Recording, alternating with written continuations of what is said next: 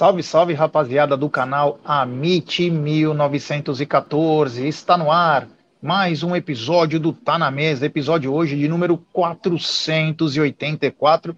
E hoje, hoje é dia de derby. É, e ao meu lado, esse cara que está sempre ao meu lado.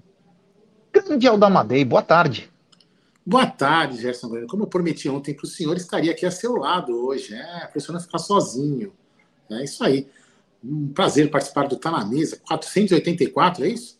É, 484. É, quase, chegando, quase chegando nos 500, hein? Quem diria um programa que começou despretensioso, né? A gente nem imaginava. Ah, enfim, vamos lá. Vamos seguindo aí. Debater bastante. Hoje é dia, eu tô, tô, nervoso, hein? Já cheguei aqui na obra hoje mandando todo mundo para aquele lugar. Né? Quero saber. Hoje é dia de derby. Hoje é dia de ter raiva daquela porra de Corinthians. Assim? É isso aí, meu querido Aldamadei. Mas antes, eu quero falar dela, dessa gigante global bookmaker, parceira do Amit, parceira do Barcelona, Série A Cautio, La Liga. Estou falando da 1xBet. É, e para entrar na 1xBet é muito fácil. Você se inscreve na 1xBet, depois você faz o seu depósito. Aí vem aqui na nossa live e no cupom promocional você coloca AMIT1914. E claro, você vai obter a dobra do seu depósito. Vamos lembrar que a dobra é apenas no primeiro depósito e vai até 200 dólares. E as dicas do Amit dão XBet para hoje é muito simples. Hoje tem Barcelona e Manchester United. Belo jogo. Barcelona e Manchester United. Um jogaço. Já foi um dos maiores jogos do mundo, né? Hoje está um pouquinho mais embaixo, mas já foi um dos maiores jogos do mundo. Tem também Ajax e Union Berlim. É, aí passa pelo Campeonato Paulista e você vai ter Santo André e Santos. O Santos necessitando de. Será que o Lucas Lima estreia hoje? Hum? Hum. Vamos ficar ligado, hein? Santo é, André. Se ele, se ele não tiver cansado, ele estreia. É, Santo André e Santos jogam hoje no Campeonato Paulista. Hum, lá no, em Porto Alegre tem Internacional e São José, lá no Galchão, isso. Já no Rio de Janeiro, o clássico. Vasco e Botafogo se enfrentam. E aqui em São Paulo, simplesmente o maior jogo do mundo. Palmeiras e Corinthians se degladiam lá na Arena Neoquímica. Todas essas dicas você encontra na 1xBet. Sempre lembrando, né? Aposte com muita, mas muita responsabilidade, faça gestão de banca e vá aprendendo aí, porque é bem legal esse mundo das apostas que muita gente, né? Inclusive, eu estava vendo essa semana isso, estourou um escândalo, né, sobre apostas que não tem envolvido casa de apostas, tem envolvido jogadores e empresários é, aí. Então, sabe, eu até ia entrar numa discussão, já é até bom falar isso, né? Estava num dos grupos do, do Amit, né? O cara falou assim: ah, essas bets estão estragando. Na realidade, não é a bet que está estragando. A bet não se envolve. A, a, o que está acontecendo é o seguinte: é que as pessoas têm que entender. O cara, o jogador, com alguém, inventa uma situação, frauda uma situação, apostando em uma das casas de aposta e fraude. Ou seja, vamos supor, cinco escanteios. Os jogadores vão fazer cinco escanteios para alguém ganhar na aposta. Então, a, em tese, a casa de aposta não tem nada a ver com isso. Não, e quem perde a casa. Não, quem perde a casa de aposta. Porque, que nem tá exemplo, nesse dinheiro, caso, né? nesse caso, tinha três casos, escuta isso. Três casos de pênalti no primeiro tempo a casa de aposta não está sabendo, porque ela coloca aquela aposta para ser feita. Sim, sim. Aí o cara vai lá, coloca 50 pau, sei lá, 50 mil reais para ganhar 2 milhões, que era o prêmio. Quem está sendo fraudado? A casa de aposta. Exatamente. Não é ela, ela que está fazendo. É, ele é, acaba sendo vítima. vítima também, né? Então, Exatamente. quer dizer, mas é, algumas, algumas, pessoas, pessoas presas já nesse coisa, mas sempre digo, né? Aposto com muita responsabilidade aí, tenha cuidado com o que é, você faz, tem que ter uma gestão muito boa aí para você acabar não errando. Então, é isso aí. Quero agradecer a rapaziada que está chegando junto com a gente, agradecer da live de ontem, uma audiência absurda. Hoje tem pré-jogo, pós-jogo coletivo. É. Tudo, tudo, tudo, tudo sobre Palmeiras e Corinthians, Corinthians e Palmeiras, o maior clássico do mundo. Então vamos começar pelo seguinte, Aldão. Ontem nós até falamos isso, mas vale a pena, vale a pena reforçar. O Palmeiras acertou um. É, o Palmeiras é, fez um novo convênio aí para o futebol feminino. Então, quando o Palmeiras não puder atuar no Allianz Parque devido a datas, eventos e outras coisas, o Palmeiras irá mandar os jogos do feminino no Jaime Sintra, lá em Jundiaí, onde tem muito palmeirense em Jundiaí, Mas muito, muito palmeirense. Muito. E nós contamos com a força da torcida do Palmeiras para apoiar essas garotas que está com um grande time para 2023, promete ganhar alguns torneios. Então, Aldão, Palmeiras vai para Jundiaí. O nome de um palmeirense que mora lá. Zuco de Luca. Zuco de Luca, que está sempre aqui no chat com a gente. Então, tem bastante, bastante palmeirense lá em Jundiaí. E é bacana, né? Eu acho que acredito que assim, de forma silenciosa, já, eu acho que o Palmeiras deu um passo na melhoria da estrutura das meninas que a Bia Zanerato tanto pedia. Então, eu acho que isso foi um avanço. É, então, parabéns aí. O Palmeiras vai jogar bastante no Allianz Parque. Quando o Allianz Parque estiver ocupado, as meninas vão lá para Jundiaí, que é pertinho aqui do lado, é uma horinha, uma horinha e meia, vai exagerando. Então, bacana, parabéns aí ao futebol feminino, que nós criticamos aqui no desmanche, criticamos em algumas coisas, e agora a gente tem que elogiar, porque realmente está sendo feito um bom trabalho. É isso aí, meu querido Aldo Amadei. Ó, eu acho que a Bia Zanerato tinha pedido na renovação de contrato dela, além de, claro, a parte financeira, mas estrutura. Elas estão treinando também na academia de futebol do Palmeiras, a número um, lá na Marquês de São Vicente. E agora com essa parceria, porque é inevitável, né? Porque nem todo jogo dá para casar de ser no Allianz Parque, né? Allianz Parque é uma das maiores casas de shows do mundo, então fica um pouquinho complicado essa logística, porque envolve é, etiquetagem, às vezes você tem um evento à noite e à tarde para a noite tem que ter o jogo, então não dá. Mas enfim, o Palmeiras vem muito forte, com mais de 14 jogadoras contratadas aí, sendo pelo menos cinco delas é, de seleção. Acho que são seis, seis de seleção, mas pelo menos cinco são de seleção. A Kate Tapia, a Yamila, a Lorena Benítez, as três paraguaias lá também. É o Palmeiras buscando todos os títulos. Temos superchat do Ale Maciel, grande Ale Maciel, gosto muito dele. Ele manda. Não quero muito 4 a 0 tá bom? Não quero muito, 4 a 0 ah, tá bom. É. é. Hendrick Veiga, Rony Dudu, abraços, meus amigos. Grande abraço ao queridíssimo Ale Maciel, é nós. Tamo junto, meu querido. É o seguinte, meu querido Aldamadei, o Sub-17 do Brasil vai disputar agora dois amistosos no Equador. É, dois amistosos no Equador, a seleção Sub-17. E claro, quem é a melhor base do mundo? Sociedade Esportiva Palmeiras. Então, Palmeiras é, saiu a, a convocação da seleção brasileira, e nessa convocação, quatro atletas do Palmeiras foram convocados.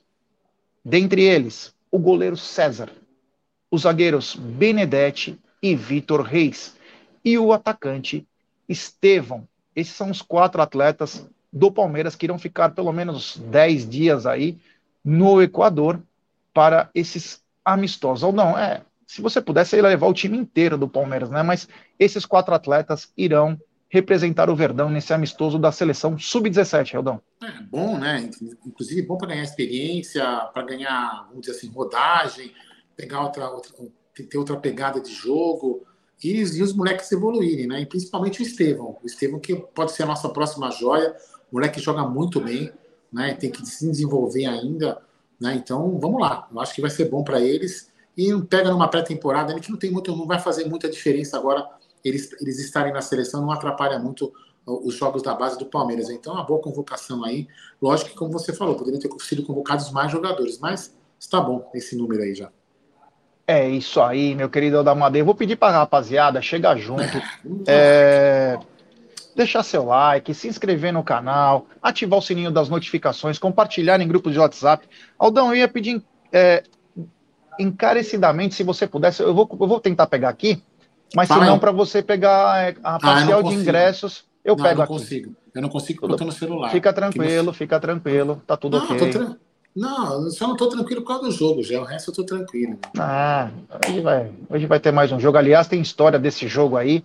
É, Palmeiras e coisas, vamos falar bastante sobre isso, porque é o jogo do, Olha aqui, já temos aqui parcial, já está aqui na minha mão. Daqui vou a chutar, pouco eu falo. Não fala, não fala. Não, daqui a pouco eu falo. É. Não, eu, vou, eu, vou, chutar. Não, calma, eu vou chutar. Temos 18.700 ingressos. Eu chutei, hein? Depois você confirma aí. Tá errado. Tá, errado. tá bom. Tá Mas não tem problema algum. Mas é o seguinte, Aldão. Hoje o clássico, claro, você vai acompanhar o pré-jogo no Amit. a transmissão na Web Rádio Verdão. Você abaixa a sua TV, acompanha a Web Rádio Verdão e depois com a gente vamos fazer pós-jogo, coletiva, se Deus quiser, com uma grande vitória ao Viverde. Mas hoje o jogo irá ser transmitido pela TNT e também pela HBO Max, meu querido Aldamadei. É, então, ontem, ontem eu estava assistindo. Eu nem sabia que ia ser transmitido só no, na, na, HBO Max. Ontem, quando eu estava vendo. Que jogo que eu estava vendo? Borussia e. Quem que era mesmo? Chelsea. Borussia Chelsea. Aí o narrador gritando, né, informando, ele falava gritando que o jogo ia passar na né, HBO Max exclusivo, né? É, então, assim, não vai passar nem no YouTube nem em nenhuma outra TV. Então é HBO Max para quem realmente tem, vai ter que ter aplicativo, vai ter que ter assinatura, né? Isso que é o ruim, porque a gente, a gente sempre, a gente sempre pediu pela quebra do, quebra do monopólio, né? Só que aí ficou muito espalhado, né? Então você tem que ter agora 500 assinaturas para você poder ver um jogo ali, um jogo lá, um jogo lá. Mas é aquilo que você falou, Jé. É narração, nesse, é, imagem nos caras e narração na web Rádio Verdão. E também só vou conseguir ver o jogo, Jé, se eles acharem o controle remoto do meu BTV em casa que conseguiram perder o controle remoto. Meu Deus do céu, hein? É, meu Deus do céu, Gerson. É, tem que ver no lixo, às vezes, às vezes tá indo lixo.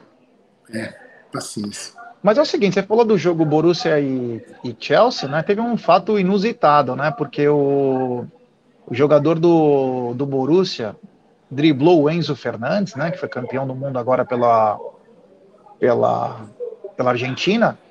E a TNT fez uma brincadeira, falou: Nossa senhora, o passeou em cima do, do Enzo Fernandes. Brincou, né? Aí o Thiago Silva, o chorão, né? Mandou mensagem para a TNT, falou: Nossa, que falta de respeito do cacete. Meu Deus, cara, olha o nível desse chorão. Aldão, tá feio o negócio, hein? Não, inclusive, né, a própria narração, né, na narração, ficou, é, o Thiago Silva acho que devia ter um pouco de vergonha na cara, né? Vou falar, né? Porque o cara fez um gol com a mão de forma deliberada e depois falou: não, foi sem querer. Pô, meu irmão, você não tem nem moral para você assumir o seu erro e vai querer falar dos outros. E outra, cara, futebol é isso aí, meu futebol é brincadeira. O cara passou, passou, qual o problema? O Enzo não, não vai desmerecer o fato do Enzo Fernandes ser um puta jogador, não é verdade, Jé? Porra, é. cara, falhou, todo mundo falha, velho. Qual é o problema? Você, então, Thiago Silva, falhou pra cacete na sua vida, já fundou a seleção brasileira e tá falando Várias o quê aí, meu irmão? Porra, você não tem moral pra falar, meu irmão. Mas se liga aí, meu. Ah. Chorou bastante já também. É, babaca. é, esse aí, vou te falar, né? O saldo dele é, para, ganha pela seleção alguma coisa. Aliás, não, não dá mais para ganhar, né? Porque se, se for de novo convocado, é o fim dos tempos, né? Tem que para, continua tua carreira nos teus clubes aí. Mas tem superchat do André Borges. Já depois me manda no zap a marca do xarope que você tomou ontem. Vou precisar para o jogo de hoje. Abraços e parabéns pela eleição. Ficamos é. muito felizes. Não, ontem eu tive um, uma reunião com um grande amigo meu aí, produtor de um dos grandes canais é, de internet, de TV, tudo, né? E aí tomamos umas cervejas a mais, né? Mas você viu que eu não faltei para live, né? Se eu tivesse não, depende, louco, eu tinha. Depende, depende. O seu corpo estava. O seu corpo estava na live. Eu, eu respondi, eu respondi tudo. Eu respondi é. tudo como tinha que responder. Só teve é. debates, né? Teve debates lá. É natural, né? É natural. Debates, quando... o, senhor apanhou, o senhor apanhou que nem uma criança nos debates, mas tudo bem. É nada, é nada. Ter opinião contrária é, é saudável. É muito saudável. Mas, enfim. Aí, ó, o Alves Palestino, Palmeiras ganhando de 5 a 0 do Corinthians agora na final da FA Cup e vai sendo campeão. Os gabás ficaram emocionados porque ganharam do Santos na semi. Estão sendo goleados pelos. O gol do Riquelme, postei inclusive na minha rede social agora. Que golaço por cobertura. Acho que foi o 3 a 0 se eu não me engano. Foi um golaço. Meu Deus é, o único, do céu. O único saldo, único saldo negativo da, da Fan Cup é que o Palmeiras, antes desse jogo, tomou de 8 a 1 do Red Bull Salzburg, né? É, não pode, né? Tomar de oito fica feio, né, cara? É, Tomar de oito é só o Corinthians no derby, pô. É. Brincadeira. Mas, Aldão, é o seguinte: hoje Palmeiras e Corinthians se encontram.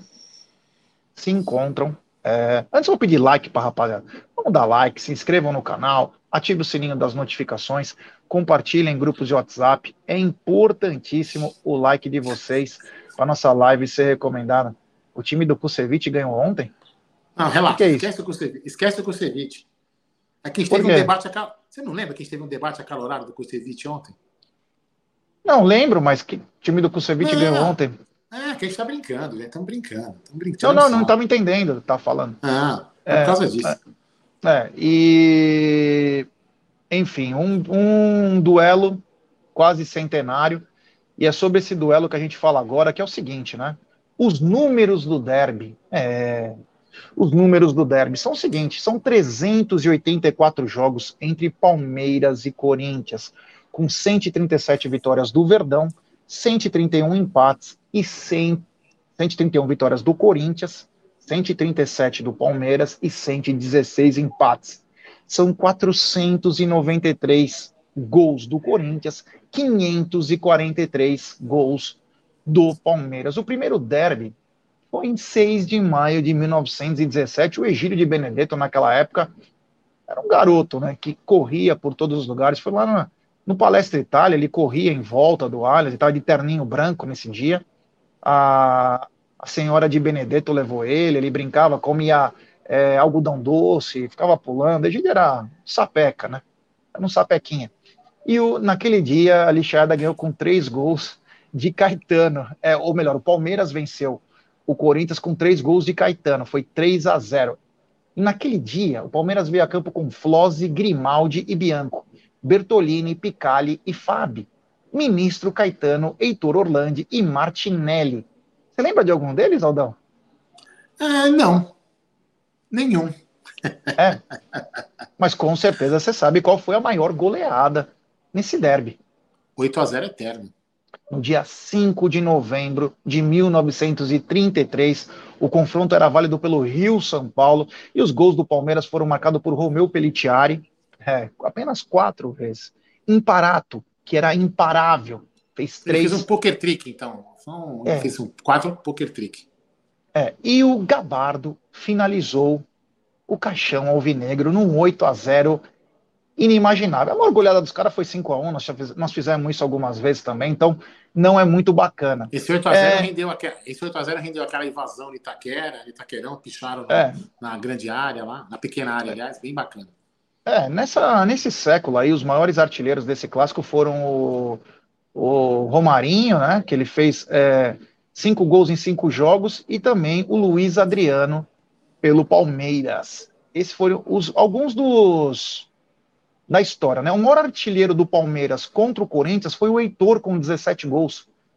É, meu querido Adamada, Heitor fez 17 gols e ele é seguido pelo César Maluco, o meu Pelitiari, ambos com 14 gols, o Alex com 10 e Evair com 9 gols, meu querido Aldamadei. São números da história aqui desse clássico que é, é simplesmente espetacular.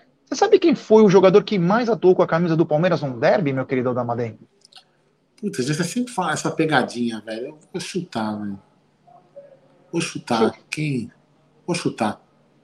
Dudu.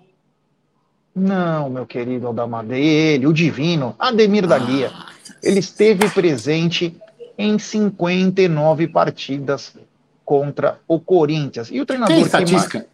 Tem estatística de, de, de jogos, de vitórias dele? Não. Eu posso tentar buscar, mas agora não é, tem. Não, agora não, agora não. Depois eu o, o técnico que mais atuou contra o Corinthians foi Oswaldo Brandão em 34 jogos. Agora tem uma, uma coisa bacana, se a gente não tem os números do Ademir contra eles em vitórias, empates, tem um que é absurdo, né? Com o Ademir em campo, o Corinthians nunca foi campeão. Nunca foi campeão. Então, mas, Enquanto então, o Ademir é, é, esteve causa, no Palmeiras, é, o Corinthians nunca foi campeão. 17 então, é anos. Causa, é por causa, desse, é por causa dessa, dessa, dessa informação que eu queria saber quanto, como foi a estatística desses tantos jogos, quantos o Ademir ganhou, quanto foi empate, só para ter uma noção. Só para ilustrar melhor essa, essa informação que nunca tinha sido campeão. Inclusive, eles falam isso muito, né? O, o Ademir fala, o César Maluco também fala muito isso, né? É, meu querido Aldamada. Eu vou pedir like para rapaziada aí para chegar junto deixe seu like, se inscrevam no canal, ative o sininho das notificações, compartilhem em grupos de WhatsApp, é importantíssimo o like de vocês para nossa live ser recomendada. Você sabe quantas vezes Palmeiras e Corinthians se enfrentaram numa final, meu querido Aldamadei? Putz, meu, até sabia, né? Não lembro, não. Se são nove, sete, não lembro. Honestamente, eu não lembro já. Onze vezes, meu querido Aldamadei. Não, não, lembrava isso, não. Não tem essa memória, e. E aí, ó, antes tem aqui, ó, Gé e Aldão, se a CEP não fizer contratações nessa janela de início ah. do ano, só poderá contratar em 4 do 7. Nisso, só o Brasileirão perderemos 13 rodadas sem reforço. Complicado se ficar assim, man. É, ainda tem ah. informação aí do André, hein? Tem informação do André aí. É, Mas é o seguinte, de 11 finais, de 11 hum. finais, meu querido Aldamadei e amigos, o Palmeiras venceu 8. Oito finais contra o Corinthians, e o Corinthians apenas três, né? Freguês é pouco nessa história, né? Isso aí é um filho. Isso é. é filho, né? É um filho. E uma, e uma, e uma das que venceram, né, ainda está com, com asterisco, né? Porque aquela é. vitória lá foi, foi uma fraude absurda, né? Uma fraude absurda. É, mostra, Gé, o quanto a gente leva. Assim, no, no, nas vitórias e derrotas é um pouco até que equilibrado, né? Bem equilibrado. Sempre foi um clássico equilibrado, né? Sempre foram dois times que se enfrentaram muito, é, com muita vontade, e muita, muitos jogos com, com briga, porque assim, nenhum time quer perder para o outro, né? Então são jogos, são jogos intensos é uma rivalidade muito forte. É, que eu falo, para mim é um dos maiores clássicos, se não o maior clássico do futebol mundial, onde envolve muita história, muito nervosismo, né, muita briga. Então é um puta jogo e hoje vai ser um puta, vai ser um outro puta jogo. É isso aí. Esses títulos que o Palmeiras obteve frente ao Corinthians é, foram Paulistão de 36, 74, 93, 2020, Brasileirão de 94, Rio São Paulo de 51 e 93 e uma vez na edição extra do Paulistão de 1938. Agora, Aldão, uma outra pergunta hum. para o senhor. Todas essas informações que nós estamos dando, iremos também falar no pré-jogo. Agora, você sabe qual foi o maior público da história de Palmeiras e Corinthians? Puta, gente. E eu, cara, foi, deve ter sido no Morumbi, meu. Deve ter sido mais de 120 mil pessoas. Exatamente, eu não sei. chutando. Olha, Aldão, você foi na mosca. O maior público da história de Palmeiras e Corinthians foi no dia 22 de dezembro de 1974. Palmeiras 1, Corinthians 0, gol do Ronaldo. O Ronaldo que também tinha feito outro gol em posição legal, que o, se eu não me engano, foi o Ducídio que apitou e fez uma lambança, que era para ser 2 a 0 esse jogo para o Palmeiras, mas é, o público desse dia foi 120 mil 522 pagantes. E, nesse, e, esse jogo tem uma particularidade, né? Porque o Corinthians entrou como campeão. Né? O Palmeiras, na realidade, era azarão. Todo mundo dava o Palmeiras como azarão na história, né? E aí, gol do Ronaldo, né? Um belo gol. É, e meu, aquele silêncio, aquela coisa. Inclusive, a maioria da torcida no estádio era corintiana, certo, Gerson Guarino? Mas foi um belo jogo e o Palmeiras, mais uma vez, mostrou que é Palmeiras. É isso aí. Mas, Aldão, tem um negócio aqui. Nós falamos do maior público. Qual foi o, men o menor público da história para Palmeiras e Corinthians? Puta, aí você apertou, hein? É difícil, hein, Jé? Ah, mas dá um chute. Né? Que foi um pouco de 4 mil pessoas aí, sei lá, em 1900 e alguma coisa. Não, meu querido, mas passou perto. É. Em agosto de 2000, o Palmeiras tinha acabado de eliminar a lixaiada na Libertadores, quando o Marcos pegou aquele pênalti. Eles se encararam pela Copa Jovelange e o público foi de 3 mil 139 pessoas. É. é, meu amigo, foi. Que jogo? Onde, foi, onde foi esse jogo? No Morumbi. Puta, mas que preju, hein, velho? É, é. Esse foi o menor público da história de Palmeiras e Corinthians. Falamos do maior e falamos do menor público de toda a história. Mas essas notícias vocês vão ter todas elas no pré-jogo e também no pós-jogo e coletiva, que tomara que o Verdão possa nos dar muitas alegrias. Continuando aqui, é o seguinte: eu ia falar ao público, o Aldão já deu uma caidinha aí, daqui a pouco ele volta, apaga a luz, acende a luz. Esse Aldamadei tá demais, hein? É, é. meu olho. Tá tocando o telefone, por isso. Ah, que bacana, que legal. É o seguinte: começaram as vendas anteontem para Palmeiras e Red Bull, e a parcial de ingressos, que foi atualizada, a última, 17.300.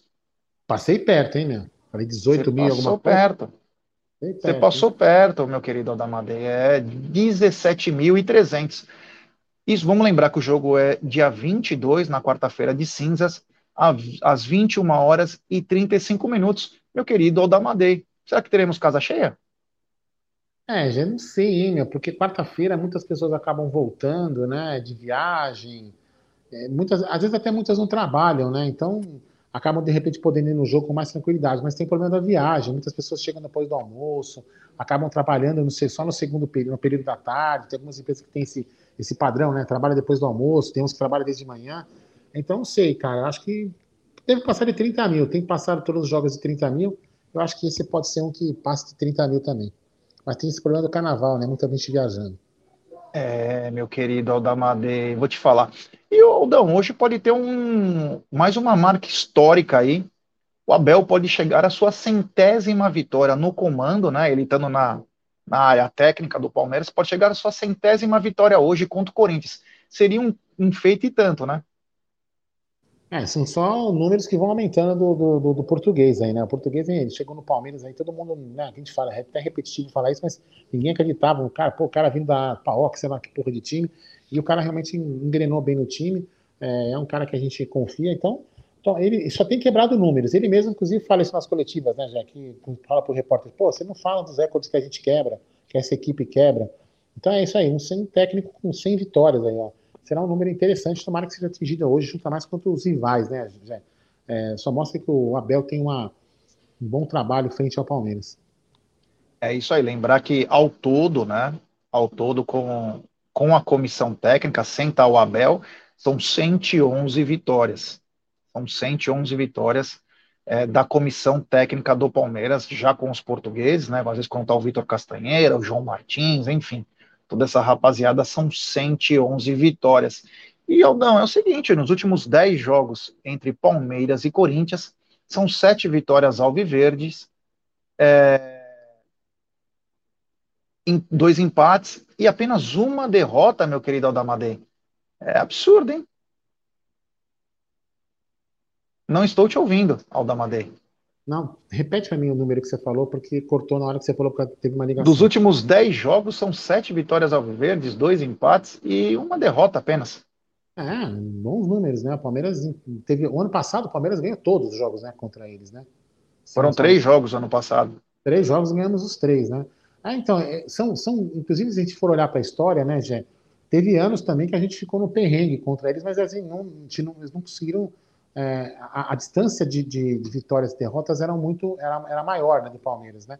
Aí teve uns anos que o Palmeiras, é, esses anos de perrengue do Palmeiras, essa, essa, diferença diminuiu, quase que encostaram, e agora o Palmeiras de novo recuperou com esses, essas, esses resultados maravilhosos que tem acontecendo. E hoje eu espero que esse número aumente de novo. É, pegando apenas é, o recorte dos clássicos, né? Com Abel Ferreira e sua comissão técnica, foram 33 jogos contra Corinthians, São Paulo e Santos, foram 18 vitórias, 9 empates e 6 derrotas, com 48 gols marcados e 26 sofridos. Vamos lembrar que o Abel veio é, de outubro para novembro para o Palmeiras, de 2020, e de lá 33 jogos, uma marca absurda, né, Aldão? O Palmeiras vem colecionando vitórias e mais vitórias. Olha o Diegão aí, grande Diegão, um abraço diretamente lá de Floripa. Um abraço, meu truto, é nós. Então, 30, é, um aproveitamento absurdo nos clássicos, né, Aldão?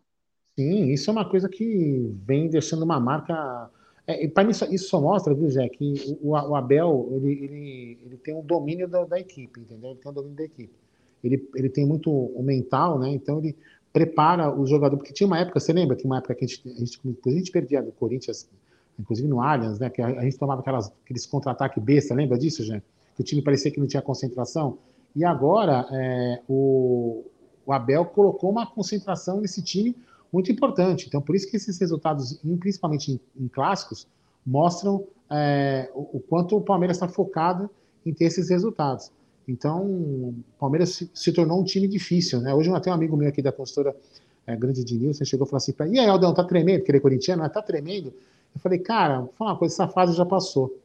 Né? Não estou confiante, porque é um clássico é clássico e vice-versa, mas não tenho mais medo, porque antigamente a gente até tinha medo, né? Não medo do Corinthians, né? Medo de qualquer outro enfrentar, porque o time não tinha aquela consistência, né? Isso não, um tempo atrás, né? Mas agora não, agora a gente vai tranquilo pro jogo, né? Sabendo que o Palmeiras vai jogar bem e que o resultado vai depender de, de quem realmente tiver um, um jogo mais positivo. Mas o Palmeiras acho que hoje é, vai conquistar mais um númerozinho aí já. É, mas quando um cara perguntar para você se você tá tremendo, você fala, Tô um pouco. O ar-condicionado tá muito forte aqui na sala. O ar-condicionado é... tá muito forte, tá um pouco frio aqui. Por aqui isso que não. eu tô tremendo um pouquinho. Aqui tá com 22. Meu, aqui minha sala tá super gelada, ainda tem um ventilador ligado. Eu tô num verdadeiro polo norte. É, que tem equipamento. É, o que eu tô tremendo é de frio. Mas, Aldão, além dos títulos e do número centenário de vitórias que pode alcançar hoje, o Abel também coleciona marcas individuais. Não, sendo técnico. É, calma, eu vou falar. Mas Tendo o primeiro técnico português da história do Palmeiras. O segundo estrangeiro com mais títulos. O comandante com mais finais pelo clube. Quem foi o primeiro com mais ah, títulos? Deve ser o. O Cam... Será que é o Cambon? Não, não é o Cambon. Cambon Estrangeiro. Filpo Nunes? Filpo Nunes, pode ser. Ou o Cambon, é. Não sei. É. Eu não. acho que pode ser o Filpo também. É que eu não sei se, o, se eles contam os torneios. É, eu não sei como que, tá, que é feita essa contagem, mas vou definir. Eu vou descobrir isso até à noite. Além do comandante com mais finais pelo clube, além de ser o treinador com mais vitórias no Allianz, entre outros recordes, Aldão. E eu posso citar o seguinte: são 169 jogos da comissão do Abel no comando do Verdão. Ou melhor, do Abel no comando do Verdão, com 99 vitórias, 38 empates e 32 derrotas. Um aproveitamento absurdo de 66%. São 281 gols marcados, 134 sofridos e 7 títulos. Algo talvez inimaginável, né? Sete títulos em dois anos, Aldão, fora os vice-campeonatos. Absurdo. Fora né? os vice, né? Porque o Palmeiras também chegou em finais. Eu já falei isso aqui, depois eu vou colocar uma mensagem aqui na tela interessante. É, cara, eu já falei isso aqui, jamais. Assim, se você falasse assim, Aldo, acorda, você tá sonhando. Eu falaria, porra, realmente foi um sonho. Porque o que a gente passou, né, já, em, em, em várias épocas aí, nem na época, em, em, épocas muito boas, né, a gente teve uma, uma, um resultado tão curto, um resultado tão bom em tão curto espaço de tempo. Né? Então, realmente, o, o, Abel veio. Pelo menos, não vou falar que revolucionou o futebol brasileiro, porque não tenho essa pretensão e nem quero que ele revolucione nada. Quero que ele revolucione o Palmeiras e cada um que clama a sua caceta. Mas. Uh, o, o, Abel, mas né, o Abel, cara, dentro do Palmeiras foi uma sinergia, uma combinação que são números aí, só tende a aumentar esses números já, porque o trabalho dele é muito bem feito, muito bem feito. A gente deve, com certeza, aí, ao longo dos, do, do término do contrato dele, espero que ele renove também de novo, é, conseguir conquistar aí mais alguns títulos, né? Isso é sem soberba, né? É, tu, sempre com o pé no chão. Jé, isso aqui é, é. legal. Você falou em gols, né? Você falou em número de gols, né? Nós queremos o Gustavo escreveu o seguinte, ó, pergunta para nós aqui. Pessoal, eu nunca assisti um jogo no Allianz, mas uma das regras é não gritar gol antes. Vocês também se incomodam com quem grita gol antes? Puta, tem uns caras. Tá muito chato. Tem uns caras chatão. A bola tá na área, os caras já estão gritando gol antes. Meu, isso é regra, cara. Isso é regra. Quem vai no estádio sabe disso. Não pode gritar gol antes, cara. Puta chatice. Toda hora. Aí a bola não entra e o cara foi o cara de merda. Eu vi um lance que me chamou muita atenção. Na porra do pênalti que o Rafael Veiga bateu contra a Inter de Limeira, o que ele perdeu, tinha um cara que ficava gol, gol, gol. Ele ficou assim, até, até bater o pênalti. A hora que ele que o Rafael Veiga perdeu, ele desligou o telefone. Meu, puta chatice, cara. Se preocupe em ver a porra do jogo. Fica gritando gol antes, a bola, o cara cabeceia, o cara já grita gol antes. Que desespero. Sabe, parece que ele tá. É a mãe de Iná. Ele, dec, ele decidiu antes que ia ser gol. Então espera a bola entrar, grita gol, quer tirar roupa. Faz o que você quiser, mas espera a bola entrar primeiro. O que tem de cara gritando gol antes no estádio, sabe? Pô, parece Juvena, hein? Isso é uma coisa que eu já, já ensinei pro, pro Luca. Nem no videogame a gente grita gol antes, velho. Não grita. Aí, aí, um dia, um dia tava, tava jogando é, Palmeiras e. Puta, nem lembro. Palmeiras e quem, né? Aí o outro time chutou a bola e eu falei, gol! Falou, papai, não grita gol. Eu falei, claro que eu grito, é do adversário, velho. É pra dar zica mesmo, entendeu? É pra dar zica reversa, né, Mas eu já ensino, já ensino desde criança, não pode gritar gol. Então, assim, cara, é, eu, eu, não, eu sou, falando, falando agora pouco de, sem brincadeira, se eu tô no estádio, o cara do meu lado, é cada um é cada um, né? Se eu tô no estádio, o cara do meu lado grita gol antes, cara, eu não sou o cara que vai repreender, vai repreender, vai repreender a, a pessoa. Até porque o cara pagou a mesma coisa que eu para estar tá lá dentro, ele supostamente faz o que ele quer. Mas eu também respeito quem não gosta, entendeu? É, mas eu não, eu ligo, eu acho que, meu, é, eu penso que dá zica. Né? Eu tenho essa coisa comigo. Mas eu não fico batendo boca com ninguém. Não, né? bater boca não, mas é ridículo ficar é gritando é gol antes. Caramba, é chato, é, é chato, é chato pra caramba. É, porque todo lance que vai na área, o cara já vai gritando gol. Ai, é. bateu, é gol. Ah, não, porra, tem que saber, né? Parabéns pro é, Gustavo, né, que mandou a mensagem aí. Já sabe quando for, não grita gol antes. É uma zica do caralho. Bom, é, imagina a gente lá no estúdio com delay. Quando eu tô Nossa. no... Não, não. Quando assim, ó, só para as pessoas saberem, né? Um dia eu brinquei com o Luca, o Luca ficou, ah, deu muita risada. Porque o estádio gritou gol, né? Eu falei, pô, esses caras gritando gol antes, pô, vai dar zica. Não, acho que, acho que não tem nada a ver, né? E depois o gol na televisão. Aí o Luca, pô, papai, foi gol mesmo, né? Tirando, brincando, tirei sarro, brinquei com ele, muito legal. Vamos lá. Vou pedir para a galera deixar seu like, se inscrever no canal, ativar o sininho das notificações, compartilhar em grupos de WhatsApp. É importantíssimo o like de vocês para nossa live ser recomendada para muitos palmeirenses. E é o seguinte, Aldão. Ontem nós trouxemos a informação que já foi definido o novo Mundial de Clubes, né? Primeiro vamos falar do o, o Mundial de 2023, é, será feito na Arábia Saudita, do dia 12 ao dia 22 de dezembro. Se ganhar Libertadores, disputa na Arábia Saudita o Mundial, em que o time que é líder da competição lá é o Al Nasser do Cristiano Ronaldo. Pete Martinez, Talisca, é um belíssimo time. Agora é o seguinte, Aldão. A, a, a FIFA Sim. anunciou também os, a, 32 vagas no Mundial de 2025. Isso nós também sabíamos. Como também sabíamos que seria é, 12 vagas para a UEFA e 6 para a Comembol. 12 times da Europa, 6 times sul-americanos. E aí eu já fiquei puto. Eu acho que é um absurdo, né? Porque já é uma discrepância financeira, né? Não dá. É, não dá para disputar com os caras. Vai ser uma coisa desigual. Que pelo menos fosse igual os números, né? Seis de cada lado, ou oito de cada lado, enfim. Mas é, eles definiram. Porém, agora começou os critérios, Aldão. Hum. Agora começou a luta por critério. E eu tenho uma boa notícia. Eu tenho uma boa notícia. Então manda a sua boa notícia que eu quero saber. Que se, foi, que se for adotado o primeiro critério que eles pensaram, o Palmeiras com a Libertadores de 2021, o Palmeiras estará nesse Mundial de Clubes. Isso é extraoficial. Por quê? Explica para mim a regra. Porque eles vão querer puxar os quatro anos de ah. campeões da Libertadores. Então, 21, 22, 23, 24. É isso? Isso. Isso. Então pegaria Palmeiras, Flamengo e os dois próximos. Isso mesmo, isso mesmo. Então é falta muito para se definir. É, a própria FIFA também, ela não tem essas respostas para esses critérios. Ela espera primeiro que os classificados garantam suas vagas via Libertadores e Liga dos Campeões, que são os principais torneios das entidades. O plano inicial serão os campeões da Libertadores nos quatro anos anteriores se classifiquem automaticamente, mas há muitas ponderações a serem feitas e há muitas dúvidas a serem, de... a serem resolvidas. E aí eu mando. Na Comembol, Aldão, os times é, do continente sofrem muitas mudanças pela vocação mais vencedora do futebol sul-americano e poderiam chegar desfigurados ao Mundial anos depois de terem conquistado a Libertadores é um risco. Por isso, tipo, a Libertadores, eles gostam de fazer, ah, tipo, os dois últimos anos aí, a gente coloca vários times. Eles vão querer arranjar, principalmente para time argentino que não ganha nada. Aguarde, que vão fazer isso. Eles vão querer levar time de camisa para mostrar, olha, tá indo Boca Juniors, River, Palmeiras, Flamengo, Corinthians, tal. Você vai ver.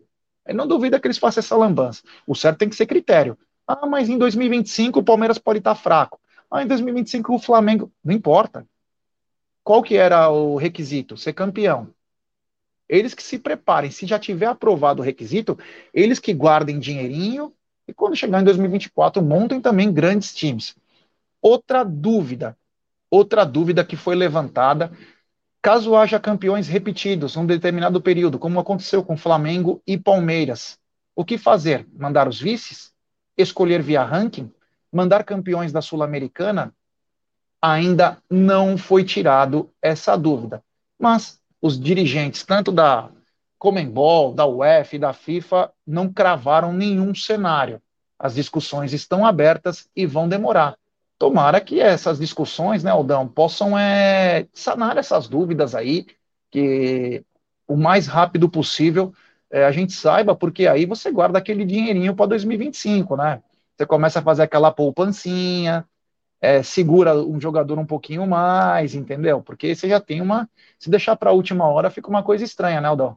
É, é, eu também acho, dá para o time se planejar, é bem interessante isso, né? Eu acho que é bem interessante. É, agora, a única coisa que eu acho ruim disso tudo é assim: os, os times europeus já têm um, um, poder financeiro de montar grandes equipes. Viu? Vê o Chelsea, por exemplo. O Chelsea teve o luxo de pagar 11 milhões de euros. 11 milhões de euros. Aproximadamente 70 milhões de reais, arredondando aí, para ficar com o jogador seis meses né? O João Félix, no caso. E, e tantos outros times aí, você vê, os caras compram, compraram ele, gastaram 72 milhões de euros, enfim. Os caras têm muita bala, os caras montam seleções, né? O próprio Real Madrid e outros times aí são jogadores praticamente todos de seleção. Então eles conseguem, além ele ter esse poder financeiro, montar grandes equipes. Então aí você pega 12 grandes equipes contra seis equipes que né, a gente vai tentar sempre estar tá sempre ali tentando né, tentando fazer o melhor, é, um, é, um, é, uma disparidade muito grande, ou seja, é ruim. Se fosse pelo menos equilibrado, aí você fala, pô, num, num, num jogo ao acaso, um time sul-americano pode ter passar. Agora fica mais difícil, né? Porque você vai ter muito mais é, jogos com europeus, contra europeus, né? Então, assim, eu só acho que deveria ter, deveria ter tido um equilíbrio aí, pensando justamente nesse equilíbrio financeiro, entendeu? É, mas também de repente, já pode ser um alento aí para os times daqui tentarem começar a se melhorar um pouco mais, né? Pode ser também um alento. Os caras falam, meu, vou ter que melhorar mais, senão eu não vou conseguir participar desse campeonato decentemente. Mas enfim, vamos ver o que vai acontecer. Torço para que esse campeonato dê certo. Acho que é uma coisa interessante, dá tempo para os times se prepararem de uma forma mais razoável. Vamos ver, vamos ver o que acontece. O tempo dirá. É, uma informação aí sobre reforços, essas coisas de especulação. Tem o Andrei, né? caso do Andrei, que é o volante que foi vendido do Vasco para o Chelsea por 12 milhões e meio de euros. E tem algumas coisas que vêm acontecendo. Por exemplo, parece que o Chelsea está conseguindo o que quer. É esquema, né? Tipo, a pontuação para ele poder é, disputar é, o campeonato inglês aí, já sem precisar passar pelo futebol brasileiro, porque tem requisitos para ele poder atuar. Então o Chelsea parece que está conseguindo isso porém tem chance de não conseguir. E aí ele seria emprestado para um clube brasileiro. E o Palmeiras vê alguns problemas, que são quais? Primeiro, se o Chelsea não acenar com uma extensão do contrato. O Palmeiras não vê vantagem, até porque no meio do ano, entre maio e junho, o Andrei deverá ser convocado para o Mundialito Sub-20. E aí ele desfalcaria quase um mês o Palmeiras. Então, você vai trazer um moleque para ficar quatro meses, sendo que um mês ele vai estar tá fora, não tem muita vantagem. A vantagem seria, uh, primeiro, o Chelsea não consegue ficar com o atleta, e o Chelsea acena, beleza, vamos fechar, só que vou, é, vocês podem ficar com ele até dezembro. Aí o Palmeiras entra na parada, com uma certeza, porque eu concordo que não, não vale a pena. É, por três meses por três meses não vai acontecer.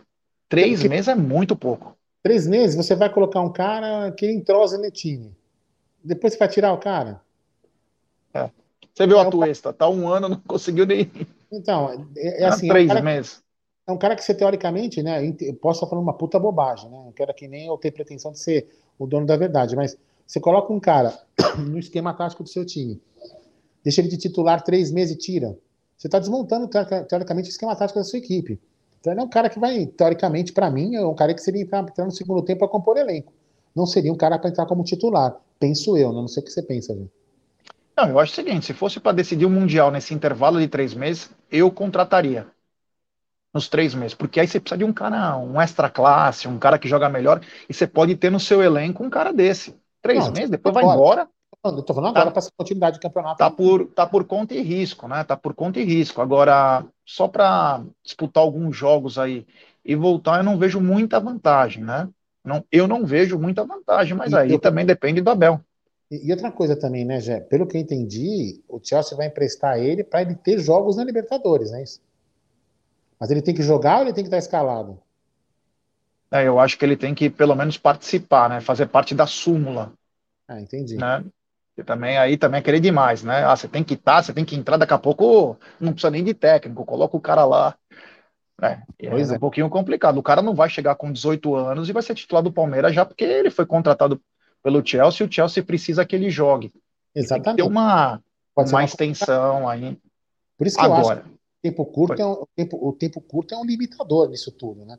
É, né, nessa, nessa negociação, três, teoricamente em tese, três meses, já que ele vai ficar na seleção, é um tempo. Meu, não dá para trabalhar. É, não, não dá para trabalhar, é muito pouco. Mas tomara que o Chelsea pense melhor é, mantenha o deixe o garoto ficar aqui até dezembro, que aí o Palmeiras se torna aí um sim. dos grandes favoritos. Aí senão ele vai acabar indo pro, se não fechar, vai acabar indo pro Internacional, vai acabar indo para esses times aí. Até mesmo pro Corinthians, bobear. Ele pode ir. Mas é o seguinte, Aldão, ontem o Palmeiras finalizou é, a sua preparação para o derby. É, ontem teve é, treinos táticos dentro e fora de campo.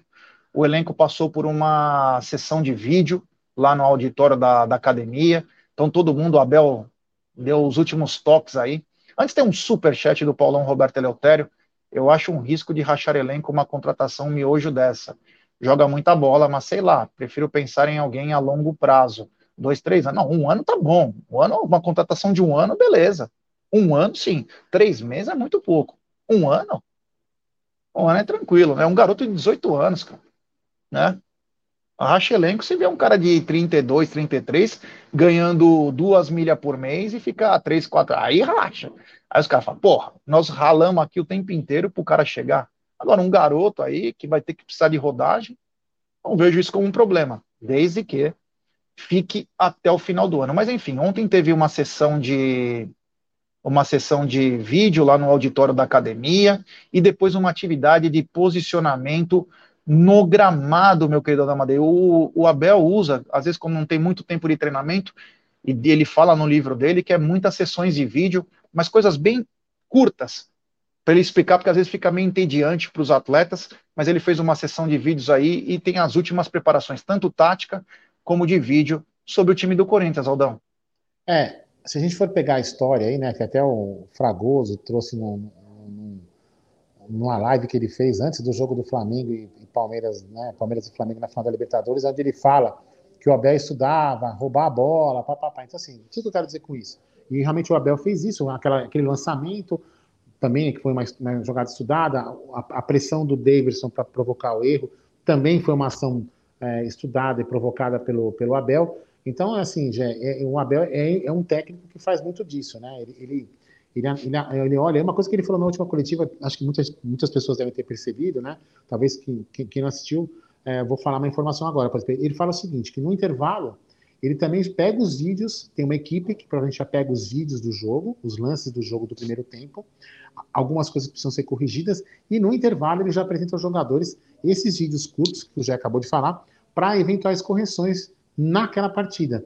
Né? Então, assim, o, o Abel é um cara muito estudioso, é, então ele, ele deve ter preparado aí o, o, time para o jogo de hoje de uma forma especial, talvez buscando os erros do adversário para poder é, entrar e fazer o gol e sair de lá com o placar positivo. É isso aí. Aldão, é o seguinte, meu brother. Manda Você aí. sabe quantos estrangeiros atuam na Série A do futebol brasileiro? Vou chutar, hein? Vou, vou acertar pelo menos um número, cara. Eu diria que 17, Gerson Guarini. Elda, errou por muito, né? 81 estrangeiros jogam na é. Série A. Certo, porra. Do futebol brasileiro. E você sabe que tem um time da Série A que não conta com nenhum estrangeiro, Aldão? Puta, eu não tenho nem ideia quem seja. O Cruzeiro é o único clube da Série A que não tem nenhum estrangeiro no seu elenco, meu querido Aldo Amadei.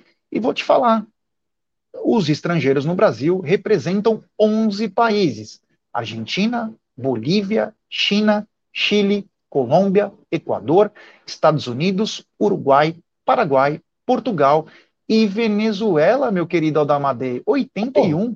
Qual o time é. com mais estrangeiros? É, Aldão, o time com. Olha, vamos lá. Os times com mais estrangeiros é o São Paulo Futebol Clube, com oito. Oito atletas, meu querido Aldamadei. É, eu quero. Se você quiser, eu posso até te passar a lista. Não, não Se você quiser, eu te mando até uma. O América Mineiro tem quatro. O Atlético tem cinco. O Atlético Paranaense. O Atlético Mineiro tem três. O Bahia tem quatro. O Botafogo tem cinco. O Bragantino tem quatro. O Corinthians tem seis. O Coritiba tem quatro. O Cruzeiro nenhum. Cuiabá dois. Flamengo quatro. Fortaleza quatro. É, Goiás um. Grêmio cinco. Internacional três. Palmeiras quatro. São Paulo 8, Santos 6, Vasco 4.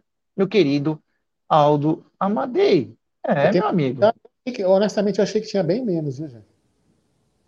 81 estrangeiros aí que fazem parte do, da Série A, hein? Não estou nem falando da Série B, apenas da Série A. São 81, então deve ter um acréscimo aí de atletas é, até abril, né? Que é onde que pode contratar ainda até o dia 3 de abril, se eu não me engano, os times podem contratar, que fecha a janela do Brasil. Então ter, poderemos ter novos estrangeiros. Será que vem algum estrangeiro para o Verdão? Essa é a pergunta que fica. Mas uma pergunta que não, não existe, apenas uma afirmação. Rafael Klaus apita esse derby. Te preocupa, Aldão? Ah, me preocupa, Zé, porque ele, ele, já te, ele já fez péssimas arbitragens lá, né? Péssimas arbitragens tumultuadas. É, ele pode até parecer um, é, um, um, dos, um, dos, árbitros bons, né? Foi para a Copa, mas, mas eu acho ele meio confuso, sabe? Ele é um cara que ele realmente vê a camisa, já. Vê a camisa. Esse cara é meio estranho. Eu honestamente não. Aliás, hoje em dia, né? Não dá para saber qual que é o pior, qual que é o melhor, né? Mas eu me preocupo, me preocupa assim, me preocupa assim. Espero que ele faça uma boa arbitragem. Espero que faça uma boa arbitragem que não tumultue o clássico, que o clássico seja é, decidido pelos 22 que estejam lá dentro. É, me preocupa um pouco o Rafael Klaus.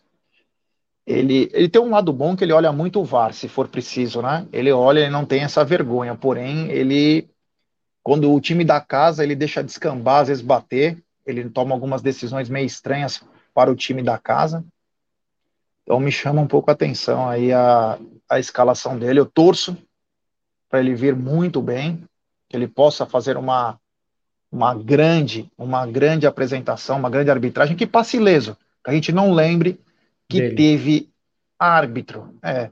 Mas eu vou te falar, o Corinthians ele está na liderança do grupo dele com 14 pontos, o grupo C. Já o Verdão lidera o seu grupo, o grupo D, com 20 pontos. São Paulo agora tem 17 com a vitória de ontem. Contra o Palmeiras, a Inter de Limeira apareceu o Bayern de Munique jogando, né? Ridículo. Ontem voltou ao normal. O goleiro encaçapou todas, né? Mas contra é. nós, pega pênalti, fecha o gol. Eu acho, eu acho assim uma. Sabe o que acontece? Para mim, eu, eu, acho, eu acho legal, né? É, até dá orgulho, pô, os caras querem ganhar do Palmeiras, né? Porque o Palmeiras não tinha ser batido.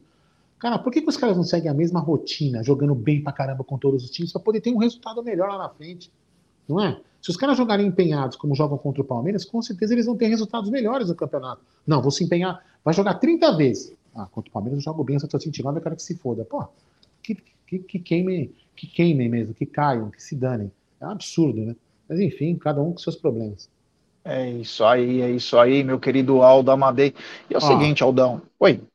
Uma correção. O VAR, o VAR chamou, nós vamos ter que corrigir isso aí. O Pitarelli falou o seguinte: o senhor está mentindo, Gerson Guarino. Ah, o Cruzeiro tem sim estrangeiro. O Wesley, que era o nosso.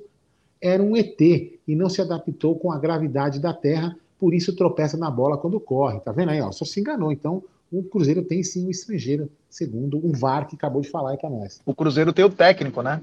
O técnico do Cruzeiro, uruguaio Pesolano aí, que não ganhou uma de time da Série A, chama também a atenção, hein? Cuidado, hein, tio?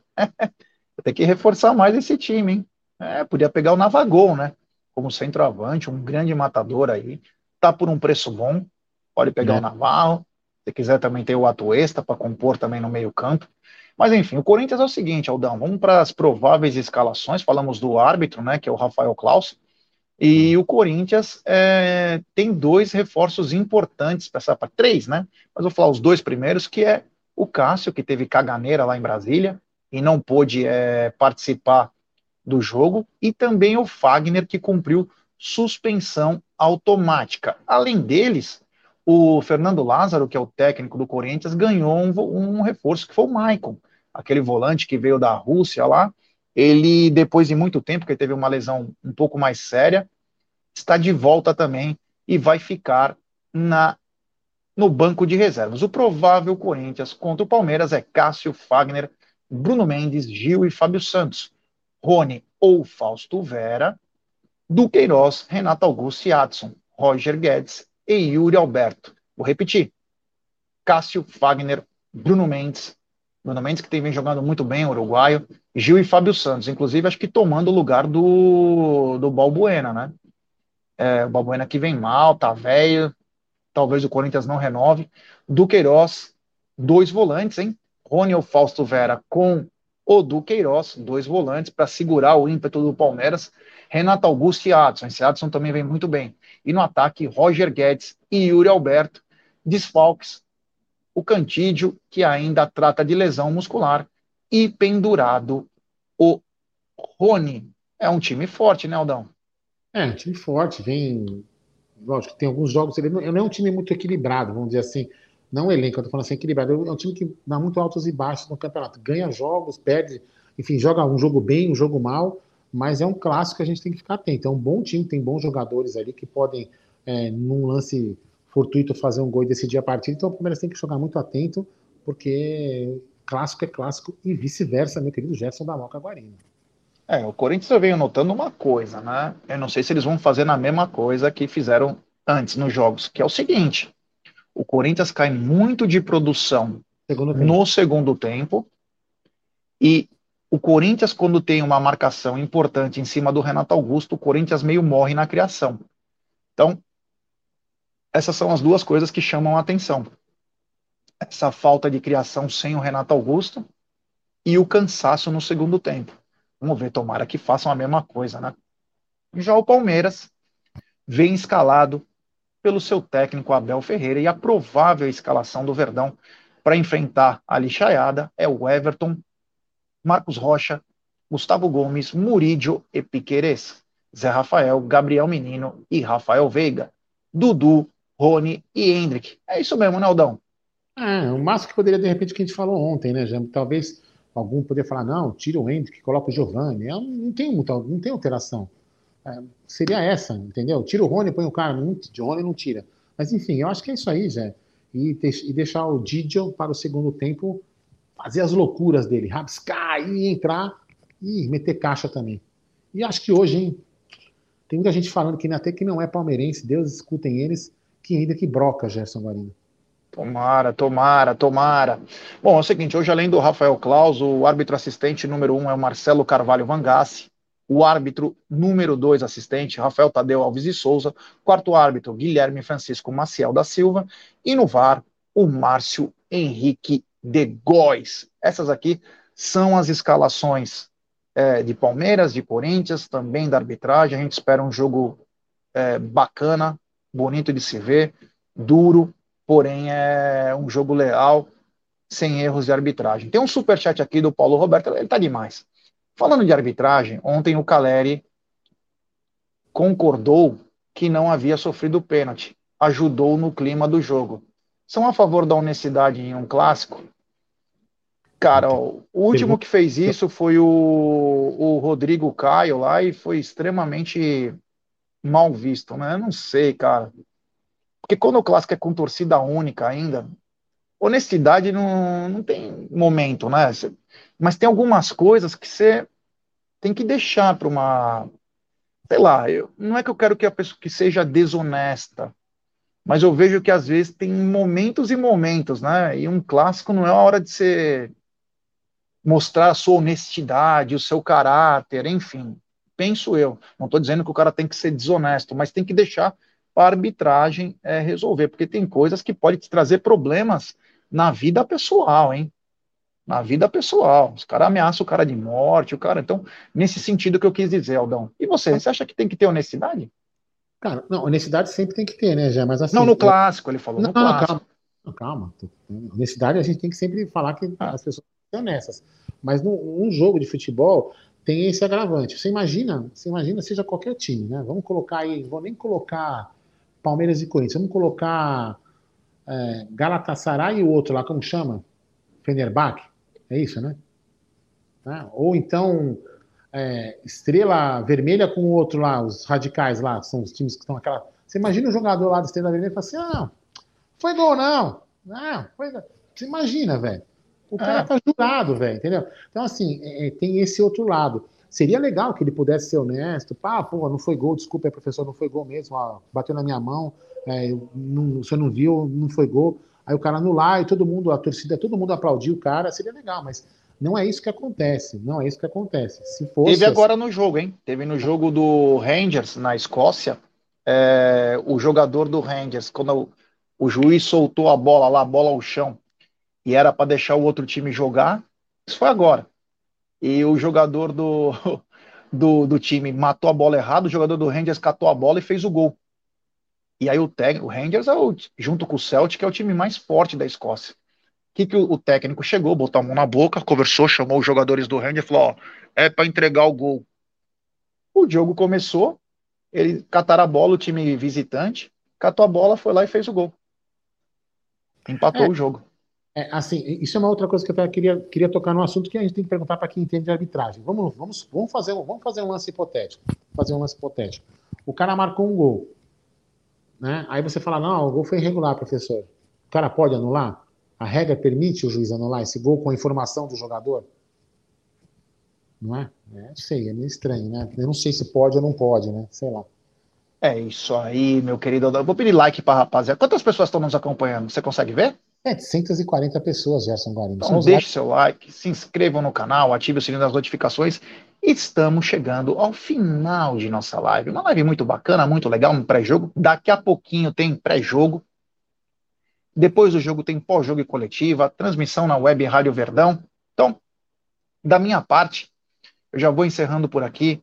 Muito boa tarde a todos. O coração agora começa a bater um pouco mais forte. Hoje é dia de derby. Quando é derby, meu amigo, é complicado. Então, valeu, até mais no pré-jogo, tamo junto aí, Avante Palestra e hoje o Verdão, se Deus quiser, emplaca mais uma vitória e empata no confronto 7 a 7 lá no lixão. Ó, fica ligado, em 19 horas hoje tem pré-jogo aqui no canal Amit 1914. Esperando vocês, hein? Sobe a vinheta, Alda Madeira.